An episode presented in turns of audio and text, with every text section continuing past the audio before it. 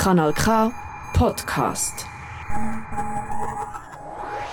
Good afternoon, beautiful people. Welcome back to the program, The Bridge. You are listening to the radio Kanal K and on microphone, Cheija. Welcome again to our monthly program. And as usual, uh, The Bridge uh, always tries to bring you um, topics that matter to all of us in one way or another.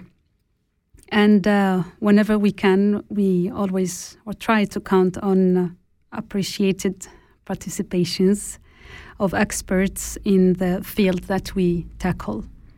And uh, today's topic is one of um, of interest to all of us, since it is, let me call it, a pillar for a dignified life, and that is work. To have a job. In fact, migrants in particular, and speaking from my own perspective, are interested in starting to work as soon as possible because um, refugees, asylum seekers, migrants um, are people who, who want to to start, who, who don't want to depend on anyone, and, and uh, are people who including also people who freely choose this beautiful land to come and as destination to, to live in it. So we all want to work. Nobody likes to be dependent or to be maintained by the state, or nobody likes to be a burden, let's say. Uh, when with this, let's say, situation, uh, his or her, uh, let's say, effort of this person, their sweat, that their courage, their intention and will to be the owners of their own uh, life. So, the subject of today is about uh, work, and uh, we are, um, let's say, we arrived to Switzerland, we have the, per- the permit to work, etc., all the needed things. And now what? Where should I go? Well, which doors should I knock? Um, uh, let's say, where do I have to find a job? who is the person I should be in contact with? Is it all depending on me, or should I wait for someone, or make the first step and then wait? Um, how does the labor, let's say, market in Switzerland works?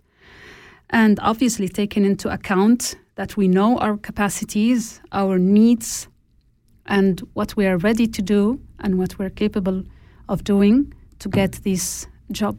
All these questions we will have the chance to um, ask our guest, Mrs. Evelyn Palma. She's uh, an expert in recruitment. Hi, Evelyn.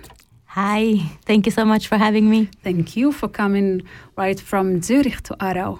Thank you. It's in this cold day. It's already dark, so I really, really appreciate it. Evelyn, what do you think? We start first with the music and then we continue. Perfect. Okay.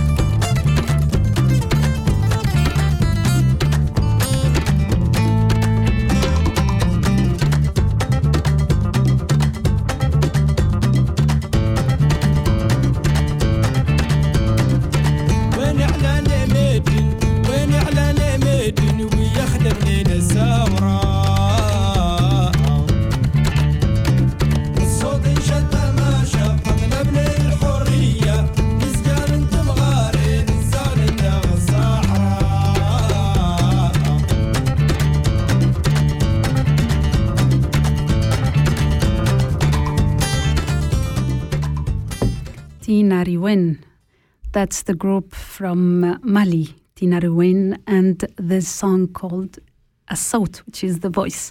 Welcome back to the program, The Bridge. And on microphone again, Cheija, and uh, you're listening to Kanal K. And we started the introduction speaking about the subject of work. How can I find work? I came to Switzerland, I decided, or I ended up in this country, whether by option or by luck or whatever reason. And to talk about this subject, we have um, the presence in the studios of Kanal K of an expert in recruitment and human resources who comes directly from Zurich, as I mentioned before. For me, a women example in resilience, let's say it, and uh, willpower and uh, great generosity because you're sharing always information with everyone, ready to help everyone, which I really have to thank you. Evelyn, can you please introduce yourself to our audience? Absolutely. Uh, thank you very much again for, for having me. So, I'm Evelyn. I am Chilean Swedish. So, my parents immigrated to Sweden in the 80s. So, I was four years old. Um, since then, I've been living abroad for quite some time. So, I've been living in Spain for a couple of years. I lived in South America for two years. And I've been in Zurich now for 10 years almost, nine and a half. Um, I come from a corporate world, so I used to work for IBM for many years in different roles, in finance positions, in service center projects. And I switched careers, so I'm one of the people that uh, switched careers after a while and, and found my new passion was, was recruitment. And I've been in the recruitment industry now for the past 10 years and, and working with helping talents find the right opportunity and companies to find the right talents for their organizations. And this is something that I'm very passionate about. I love to get to know people and I love to help people, yeah, finding the right opportunities uh, and giving people opportunities as well. And the big question is why Switzerland? Yeah, it's a good question. I would say by partly by luck, partly by choice. Uh, like I said, I've been living abroad uh, quite a while, and uh, I was transferred within. I was lucky enough to be transferred with with my previous company, Michael Page, to to basically rebuild their practice here in Zurich, and my partner also uh, was was moved with work. So we we both ended up uh, being in Switzerland. I mean, very very happy to be here. It's a great country, but it wasn't that I on purpose picked Zurich. Mm-hmm. it was more by coincidence. Uh, I mean, part coincidence, part choice, I would say.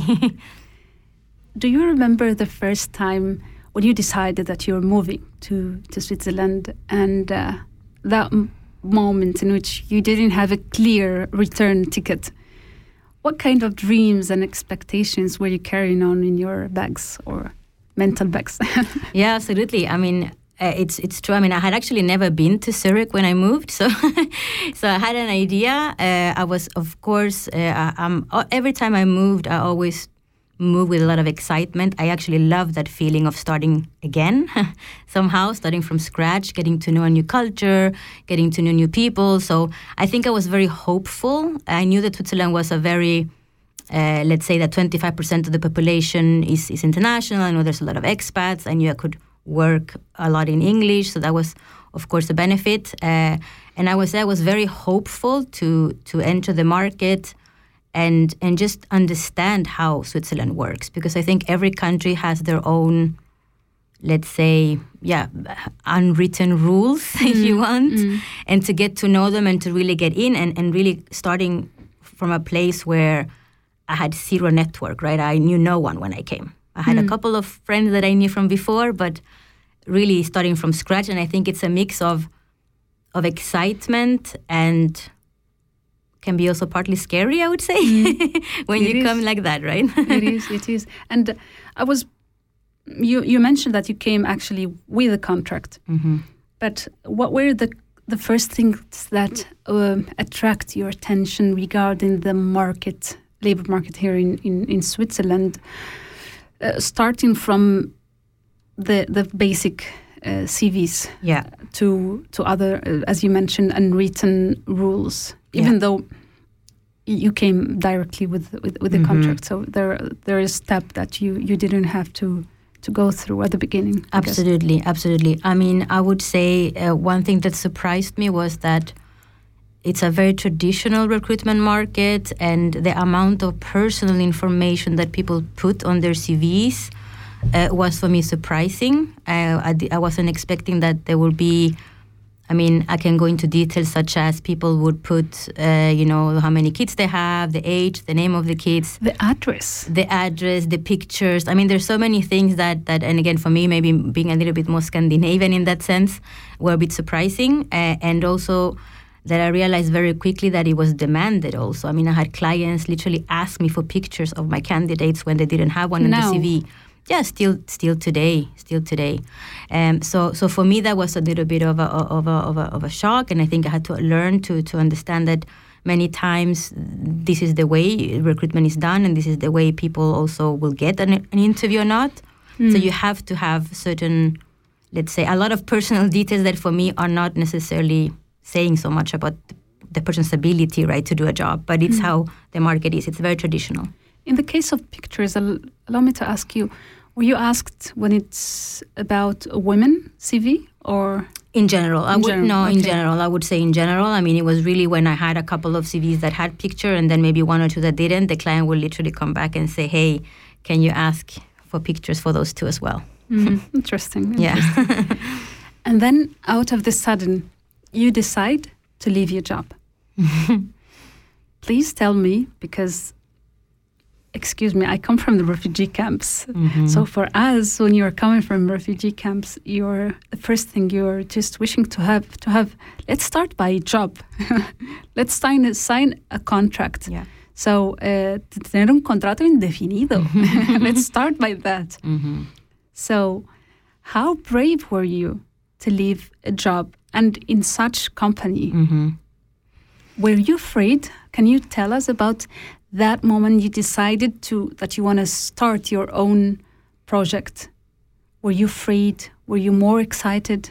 hmm Yeah, I mean, that's a that's a very good question. I, I would say it was a process. It wasn't that I woke up and said, "Oh, I'm gonna quit and start my my company." It was a process. Uh, I, I would say a, relatively long one as well because I'm someone that normally takes calculated risk. Like I said, I moved around, but I normally moved around with a job, so.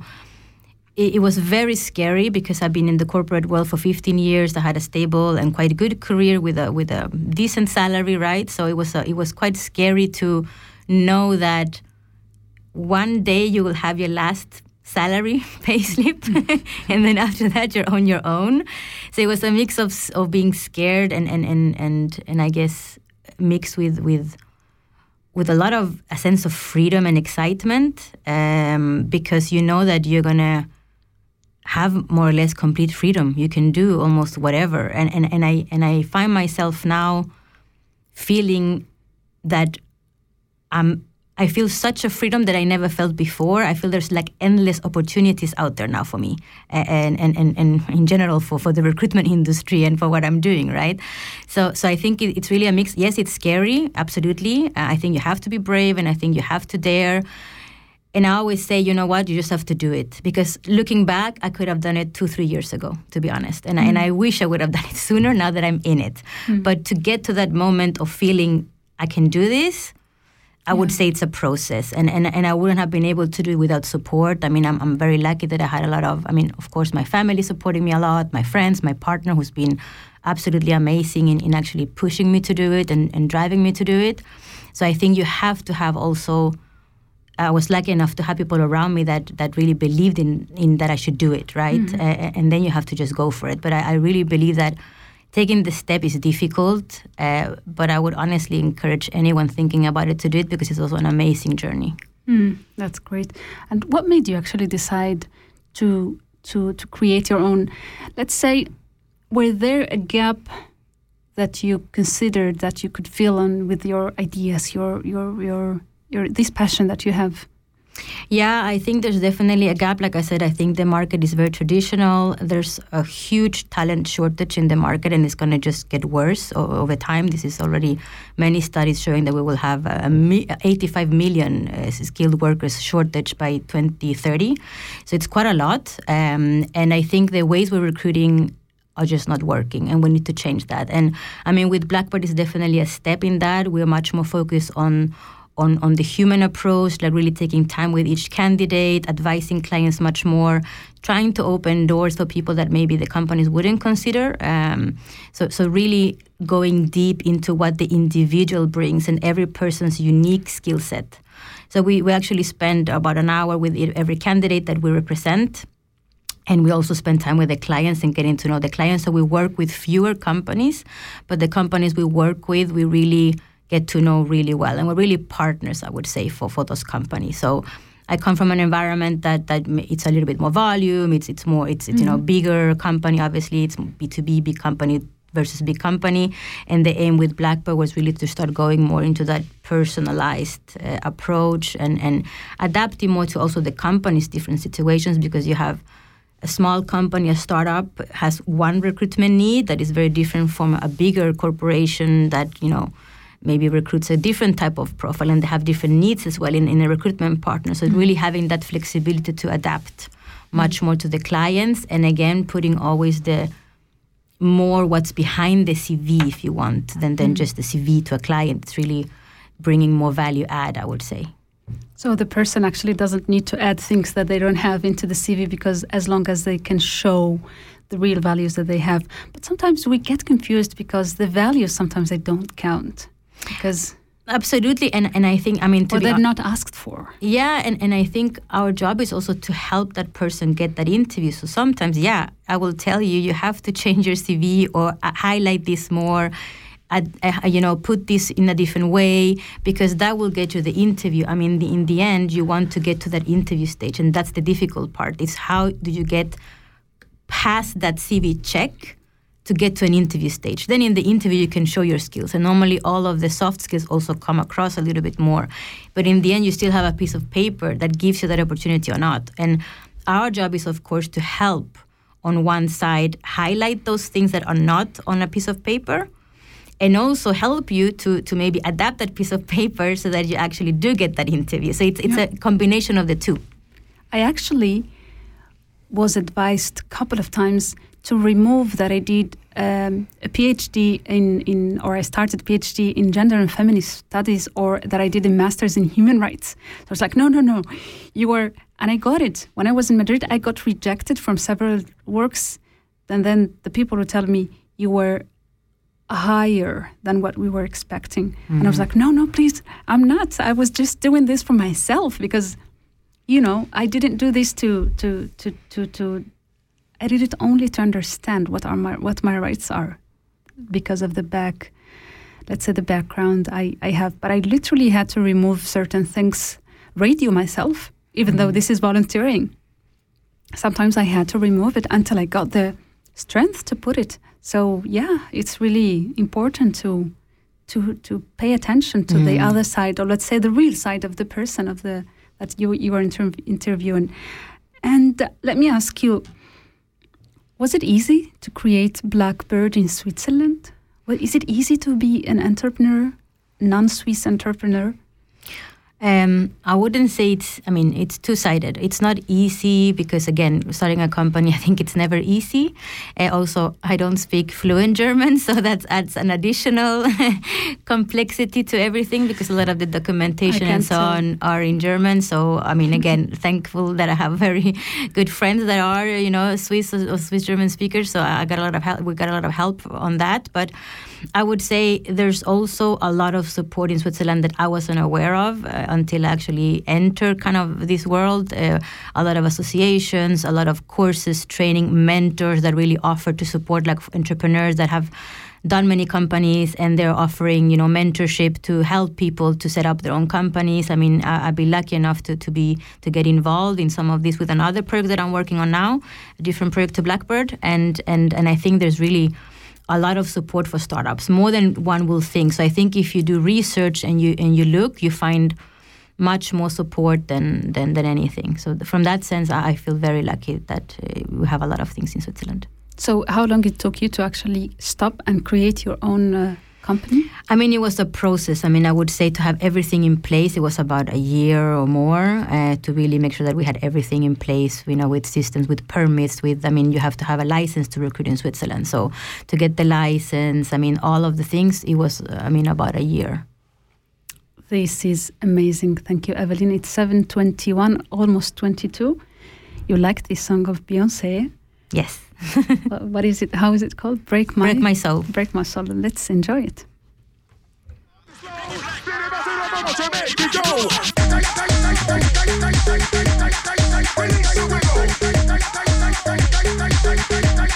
Release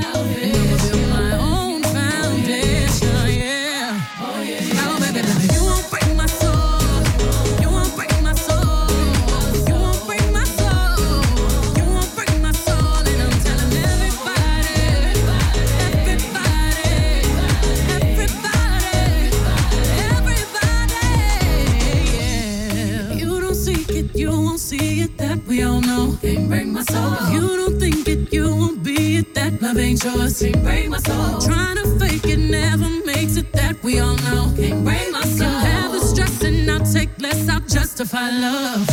We go round in circles, round in circles, searching for love.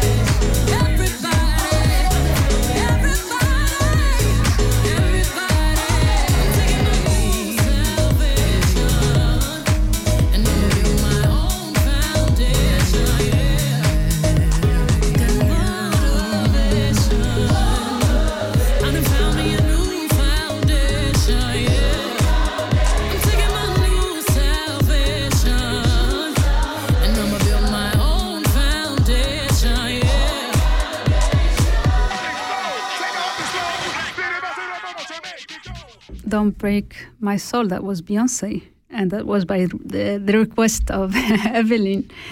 And uh, Evelyn, let me ask you, continuing with our interview at Kanal K, the program The Bridge, what are the profiles you are looking for normally?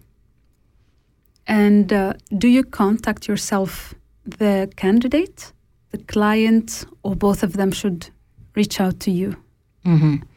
So what we fo- uh, focus on on Blackbird is uh, four areas. Uh, one is finance and accounting, so profiles, uh, let's say in the CFO area, so finance and accounting professionals, HR, supply chain, and sales. These are the four areas that we cover. So we don't cover anything outside of those areas. Um, in terms of approach, I would say it's mixed. So I mean, I've been recruiting for ten years, so I have quite a big network of candidates. A lot of people that I know for many many years as well. So I might sometimes go obviously directly, and I always think, who do I know that can do the job and that could fit to my client's request? Uh, that's one part. But then, of course, we also advertise the jobs normally, so candidates can also proactively reach out to us and say, "Hey, I'm looking for a job," and it can be because they're actively looking, but it can also be that they're passively wanting to see, "Hey, what is out there?" Or if you know of something, think of me. So, so it's really, a, I would say, a two-way approach. Uh, similar to clients, we have a lot of clients that reach out to us because they need support to recruit, and many of the clients are people that I actually know from before. I mean, actually, most of my clients uh, or many of my long-term clients are actually people that I met as candidates many years ago, and then later on they found a job and they were like, "Hey, we had such a great, you know, interaction, and we know each other now for a while. Can you recruit for me now? I'm looking for someone in my team." Great. So it's really like building all these long-term relationships, and I mean, I've been doing it for the past ten years, right? So I have quite a big network and a lot of very good long-term relationships. So many of them come from someone that I know it's a personal connection. And then, of course, some companies get referred. So they're like, hey, I heard from someone that you're good in recruiting these type of positions. Can you help? So it's a mix. And then sometimes, of course, I might go to a company because I know that they're recruiting a lot and maybe they need support. So I will reach out proactively as well. So it's a mix in both ways, both with candidates and with clients. So uh, the market is actually accepting, let's say, new entries, like your own company, the Blackbird. So people who it's giving you a chance to to exercise your your. Okay, that's Mhm. that's good. And one question is, once you choose the candidates and then you send them to the client, the client chooses the, the candidate, and then the contract is signed, and then after that, no, this person is not good for me, or this company is not good for me are you affected, especially when the client is the one that says no? Does Of that affect course. you? Of course, I mean you always you always want to find something that works long term, right? And, and I mean we're happy that uh, to be honest, most of our recruitments are successful, but of course it happens that they're not, and and then we actually have a guarantee, so we will replace the person. And for me, it's always important to have an open dialogue. So it's normally not surprising if it doesn't work out because we follow up quite regularly with with the placement, so we know after first month, second month, third month, after six months, after one year, how, how it's going, right?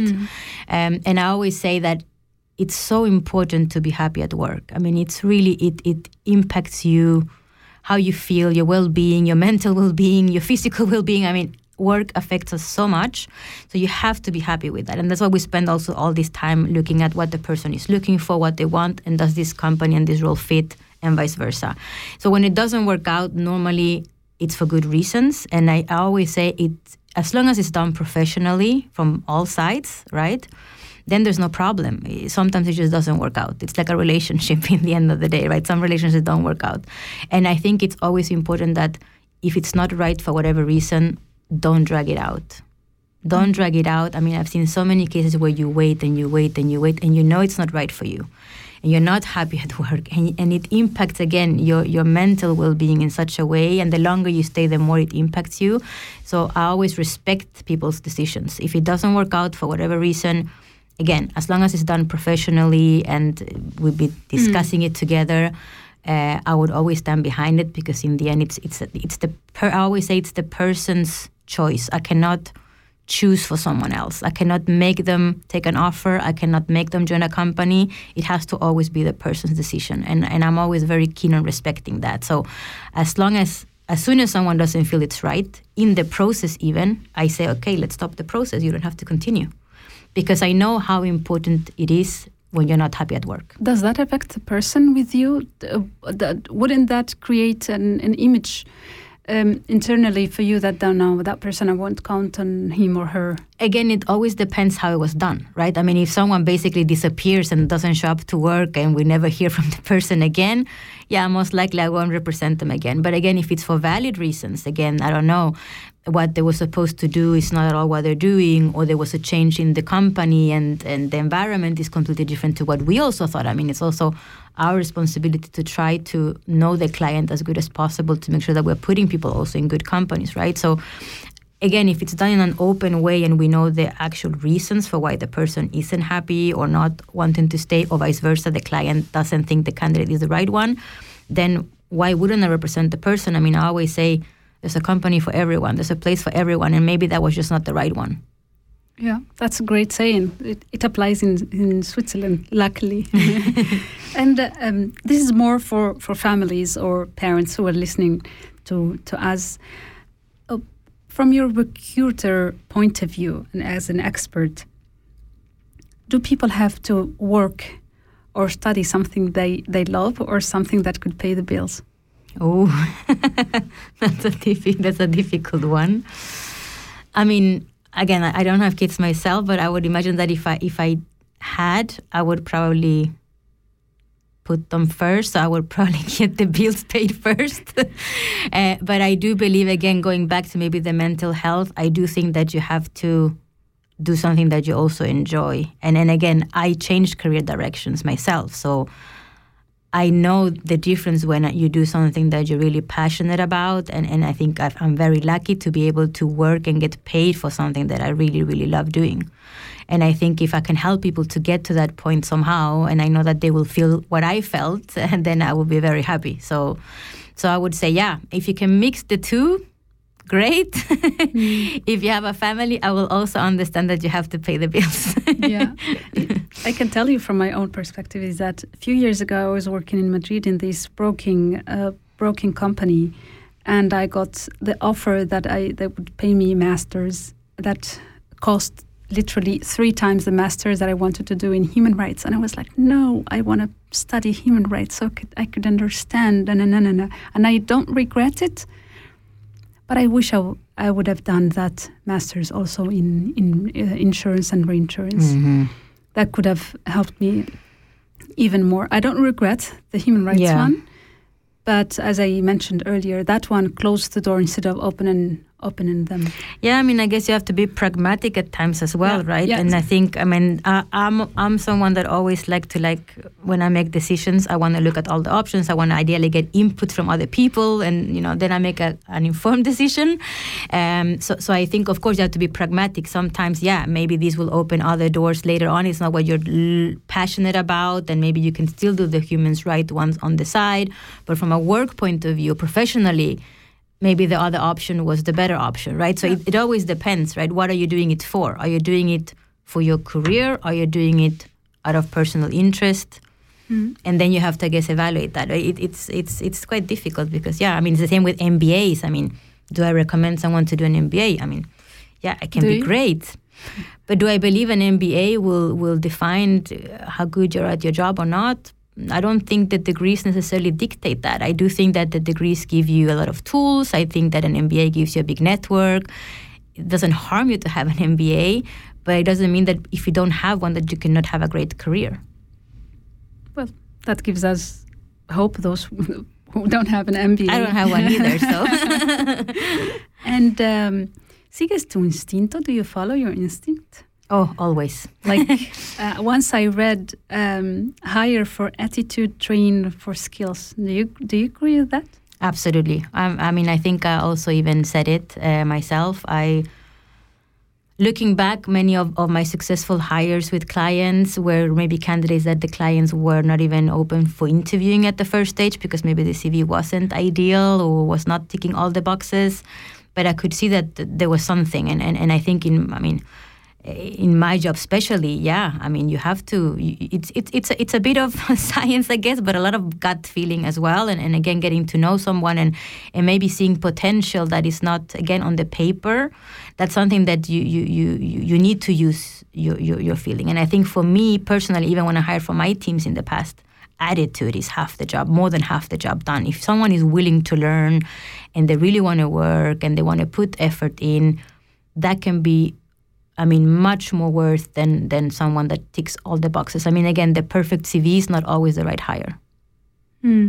And uh, did you manage to to develop, let's say, this instinct issue?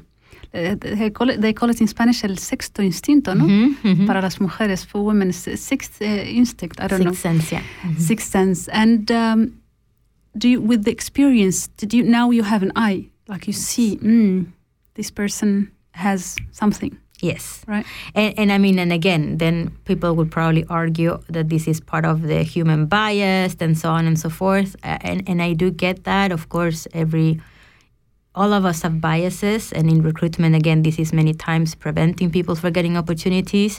I think we need to. I don't think the biases are necessarily negative. I think in the end, most people hire with their gut, and you also accept the job with your gut. So, I do think that we need to just be aware of that. We need to be aware of our biases. We need to be aware of, hey, am I choosing this person now because of my own preference or is it because it's the best person for the job? Right? So I think we need to be aware of them, but it doesn't necessarily mean that the human aspect of the process is, is negative, which sometimes I hear we go so much in the direction we're so biased we should almost be recruiting fully automated robots doing it and not humans. I do believe that in the end, and I'm looking also always from my perspective, if I'm going to join a company, I'm joining a team, I'm joining a vision, I'm also mm-hmm. I doing agree. it partly with a feeling. I agree. And hiring someone is the same. I'm, I'm going to, of course, again, I have to be aware that I might be biased in some way. Maybe will I be, prefer someone more similar to me or not? Probably yes. So I need to be aware to be more open minded when I'm interviewing and recruiting.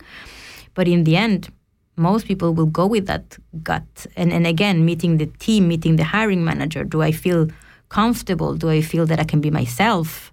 This is what people are basing it on. And I think it's super important because in the end, we're going to spend eight hours, if not more, with these people, right? spend more time with them than with our family. Exactly. so you have to have also that component. So I do true. believe it's something. And, and again, in my case, and maybe this is the woman intuition that is even stronger, I have it. And honestly, every time I knew, I felt when someone was something was going to go wrong in a process, I knew normally this is the placement. Like I interview the person, this is the one.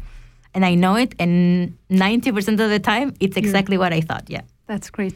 And now I, it, th- this answer leads me to just a question that just came to, to my mind. Do you feel guilty when someone of the um, candidates is really, really wanting and they need the job, and and sometimes they even involve you in their personal life, not not to not to in a pity or no, but they really want to share it with you.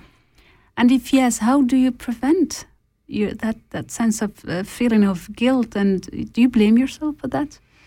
Yeah, that's probably the part of the job that is is the toughest. Um, one to say no to people, right? When they don't get the job, and maybe they did so many interviews and they invested so much time in preparing, getting to know the company, getting to the interview, and then they really, really want the job and need the job. I mean, many times they need the job, and then being the one telling them, "Sorry, you didn't get it." Of course, I mean, this is the part that I think most recruiters doesn't like. It's the part that really, and yeah, of course, you feel you feel you feel bad. You you feel sad. It's not it's not nice.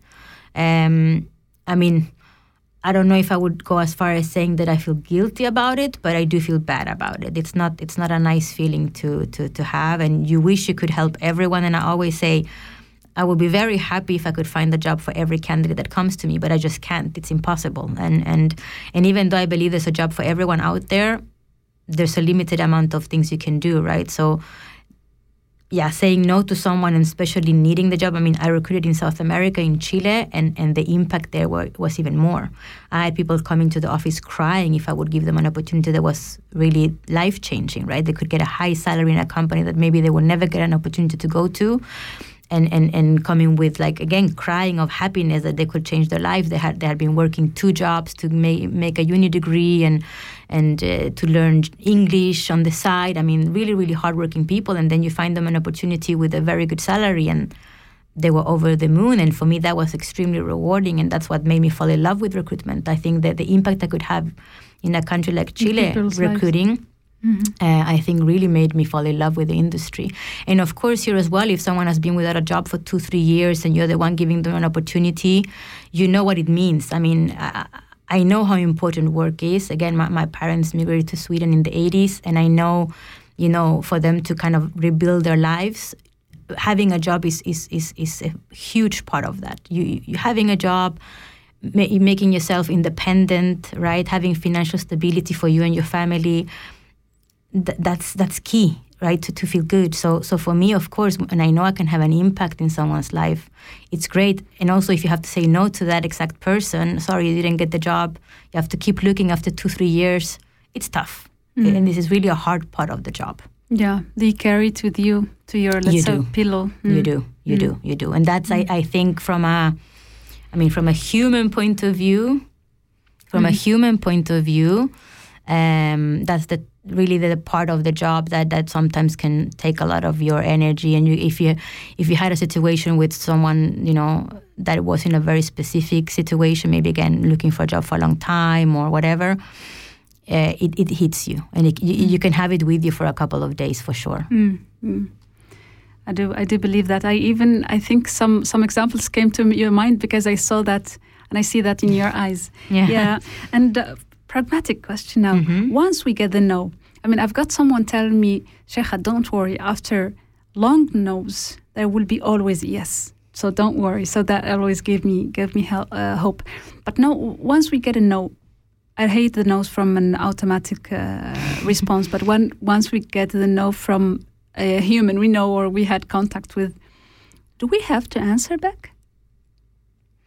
I mean, I always say it's good to thank, you know, like, hey, thank you so much for taking the time. I mean, it's always a good, a good, you know, professional way to to end that and maybe leave the door open. You know, maybe say, hey, okay, I'm sad that it wasn't me this time, but hey, if you have something else in the future, think of me, let me know. So, I, I mean, I, I think definitely yes. I wouldn't. What I wouldn't recommend is argue back too oh, much yeah. Because that happens that you're like, sorry, you didn't get the job. Ah, but no, I mean, you have to accept the no. Um, and and again, always leave the door open because you never know. And I, and I many times say we don't realize it in the moment, but many times the no's are because the right opportunity comes later. Later yes. That's proven. That's proven. Yes. And uh, Evelyn, if you don't mind, let's listen now to Wegz Azz al Arabi. It's a song in Arabic. Mhm. Let's try. Yeah. let's try and listen or, or figure out the Swiss audience or migrant audience how much Arabic they speak.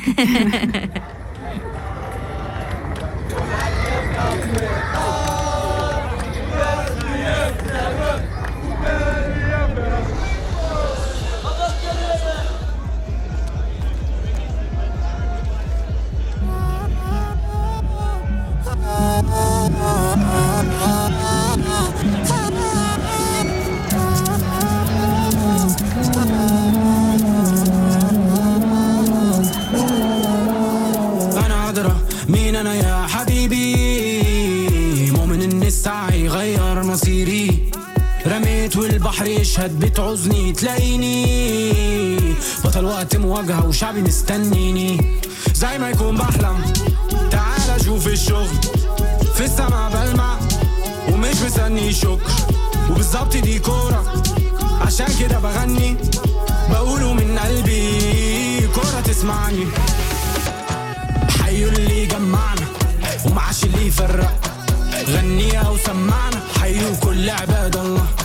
حيوا اللي جمعنا ومعاش اللي يفرقنا غنيها وسمعنا حيوا كل عباد الله. عز العرب تعال شوف الكرم عندي كرة وهدف عندي كرة وطرب. عز العرب تعال شوف الكرم عندي كرة وهدف عندي كرة وطرب. حي مرح وشباك طرح العرب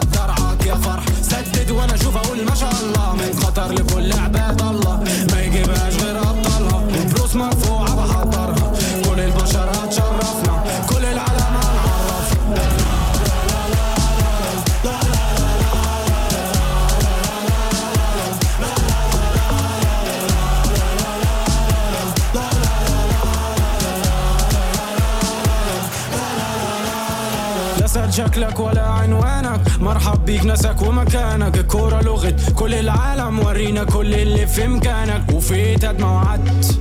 حققت قد ما حلمت. كلام كتير ما عمليش سقف. بعد غيما ضحكت لي الشمس. ورفرف يا عالمي. أعلى وجدد أملي. أنا طموح وسريع وعنيد. كأس العالم عندي. والرب واحد. بالحب واحد. أنا وأنت إنسان. بنسى وبسامح. قالوا اختلفنا وأنا قلت جايز. بس فيكم منا ولسه حبايب. حيوا اللي جمعنا. ومعاش اللي يفرقنا غنيها وسمعنا حيوا كل عباد الله. حيوا اللي جمعنا عاش اللي يفرقنا غنينا وسمعنا حي كل عباد الله. حي مرحب وشبه طرح العرب درعاك يا فرح. سدد وأنا أشوف أقول ما شاء الله. من خطر لكل عباد الله. حي مرحب وشبه طرح العرب درعاك يا فرح. سدد وأنا أشوف أقول ما شاء الله. من خطر لكل عباد الله.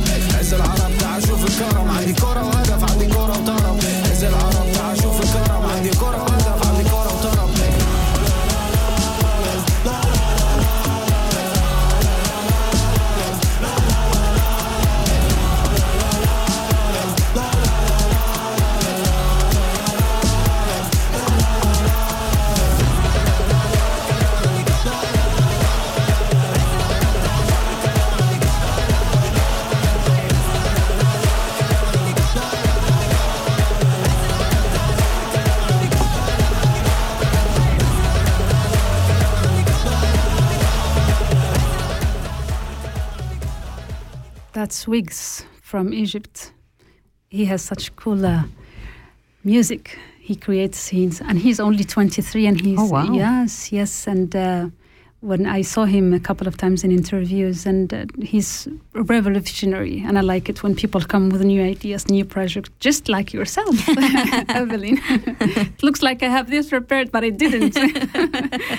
um, Evelyn. Um, I am a refugee that came from Syria, let's say, or from Iraq, or from Afghanistan, or from any other country, or asylum seeker. And uh, I, I, I tell you that uh, let's put it, me in the position of that Mhm. person. Mine will speak speak about it later. so, and I had studies, or and I, I had good experiences, and I want and I need to work in Switzerland. I don't want to continue under the Sozialhilfe. Mm. I want to be economically independent, whether man or woman. What are the steps?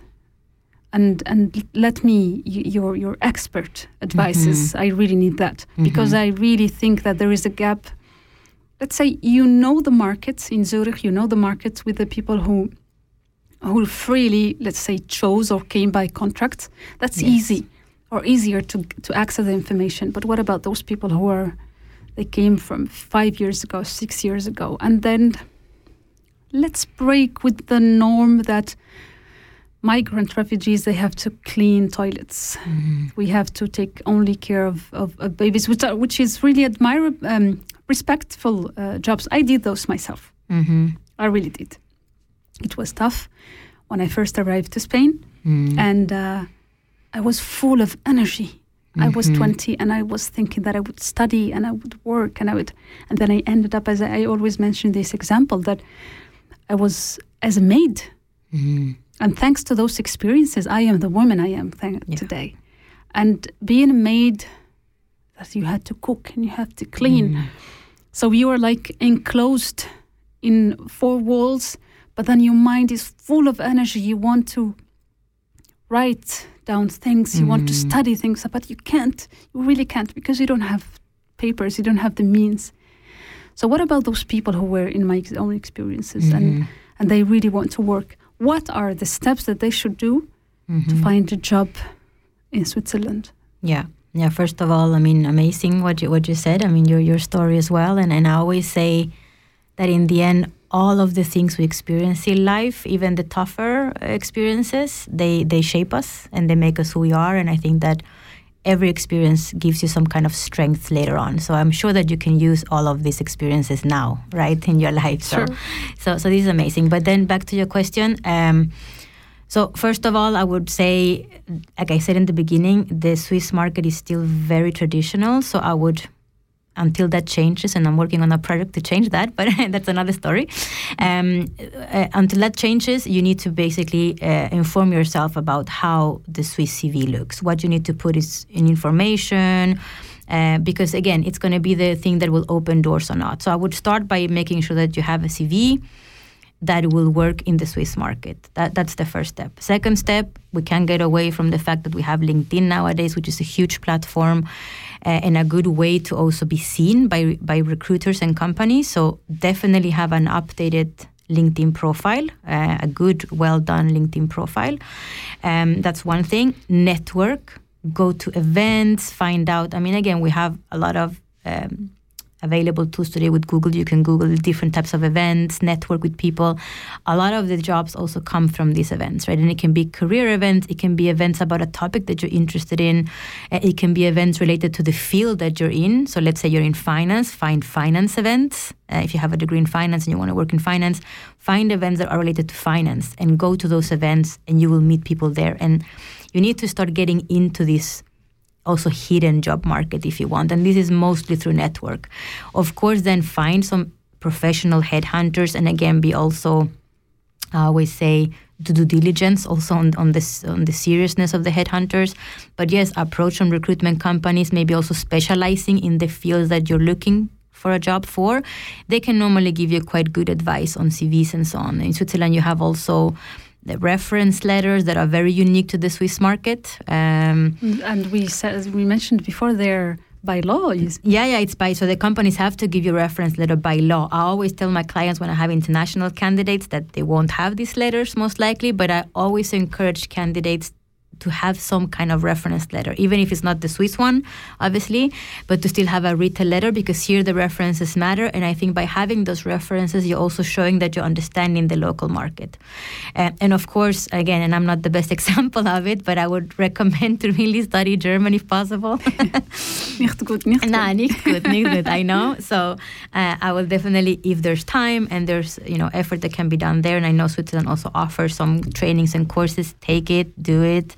Uh, and again, I, I I think it's a mix. Yes, you have to be given the opportunities, but I think you also have to chase the opportunities. You know, you, you also have to go for it, and you have to do your part as well. I mean. Men, yes, we are sometimes more lucky in, in some situations that you have some doors that are open for you. But honestly, most of the time you have to hustle and you Yeah. have to find your way.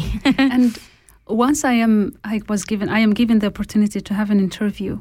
How can I convince people? Because let me give you. I always come to to myself because it's really experiences. And the last uh, interview I had, I was really lucky because it was with great, uh, amazing women.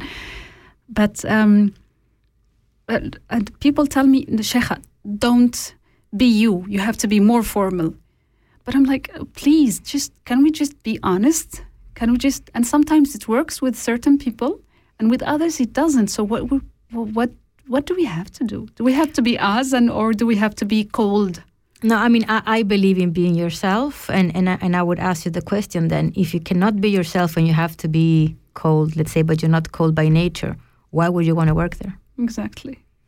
That, that already for me answers the question. I mean, again, and maybe you want a place that is like that formal and so on, then, then great. Then also, of course, act formal and so on. But if you want to be in an environment where you can be yourself and where they will value you for who you are, you have to be yourself in the interview. And, and hopefully the other person will embrace you for who you are and see the value that you bring for that. And for me, if, if, if they don't see it and you cannot be yourself, would you really want to work there? Imagine going to work every day not being yourself Mm. Would you really enjoy it? So probably that's a blessing in disguise by not Yeah. getting those jobs.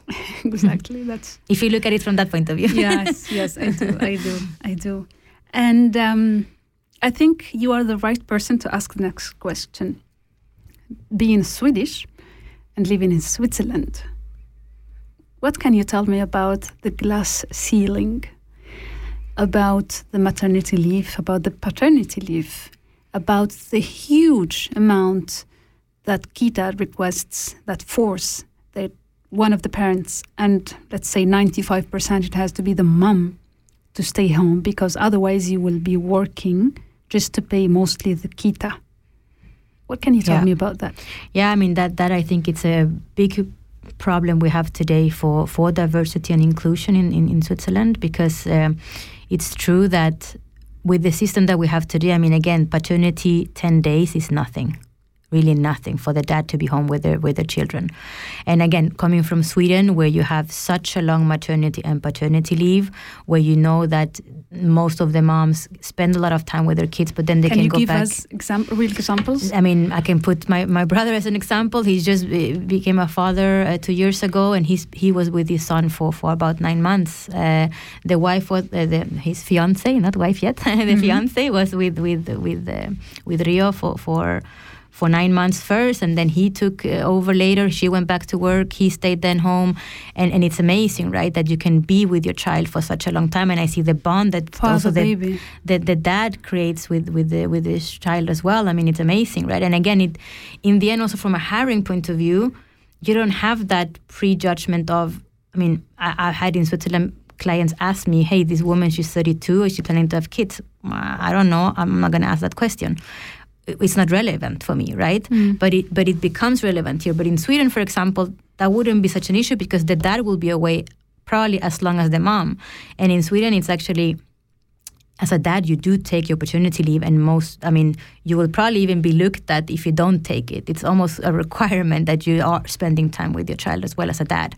So I think that is the one of the most important steps to, to go into these uh, more equal opportunities uh, for women, uh, because here in Switzerland, by having the, the school system the way it is today, it is preventing a lot of, of women for going back uh, to to work because yes, work. because And when you do the math, yeah, because when you do the maths, it's actually almost not financially it doesn't make sense to go back to work. Yeah, that's that's quite quite true. Uh, Switzerland has great things, absolutely. But it has handicaps, and that's for me one of the handicaps. And I have uh, an almost nine months baby, and I want to go back to work, but it has to worth it really because, of course first of all, we women have the perfect women uh, syndrome, has a perfect mom uh, syndrome, as they then, and the feeling of the, the blame, The no, We, blame. to, to ourselves. We have. and you feel guilty you yes, we do, we do. But other than other than that, you're afraid also that you studied so much, you've been s- through so many things. Then you will just be stay home mom, which is good for a Mhm. certain moment. But what about those women who really want to be also back work and they need it sometimes? They do also need it. Not everyone can but offer to, that. if I can add, it's also a full system, right? In Sweden, we also pay much more taxes. I mean, the structure is different. I mean, in Switzerland, I think this is something that is, I mean, a lot of change has to happen in the whole system for it to work in Switzerland, I believe. Yeah, and what about about us women? We have only one minute and twenty seconds. I'm just looking at the clock. What about the women who want to be? They're forced. They they want whether forced or freely want to to stay at home and take care of their kids until they go to kindergarten. Yeah. What about those? Should we be afraid of the gap that we will have in our CV? Uh, I would say, unfortunately, still partly yes, but I, I do think that uh, I hope also that we are as a society are moving forward and we're changing, and that that gap will be seen as a value because you also uh, doing something very positive, right? Taking care of your of your child, Right. and I think you also are doing work and you're learning a lot of skills And in that non-paid, process. non-paid and non-recognized. work. Exactly, Thank you so very much, Evelyn. Time flies. It did Really, fly. really, it's almost it's almost time. Thank you very much for listening to the bridge, the project, the bridge at Kanal K. Until next month. Next month it will be really really interesting. Just go to the podcast and see the dates. It will be about racism, stereotypes, and other things. I hope you enjoyed. Thank you, Evelyn. Thank the last you so much. ten seconds to you. Thank you so much for listening in. Thank you so much for having me as well. It's been, I mean, it went really fast. Thank you. Bye. Das ist ein Kanal K Podcast gsi. Jederzeit zum Nachhören auf kanalk.ch oder auf deinem Podcast App.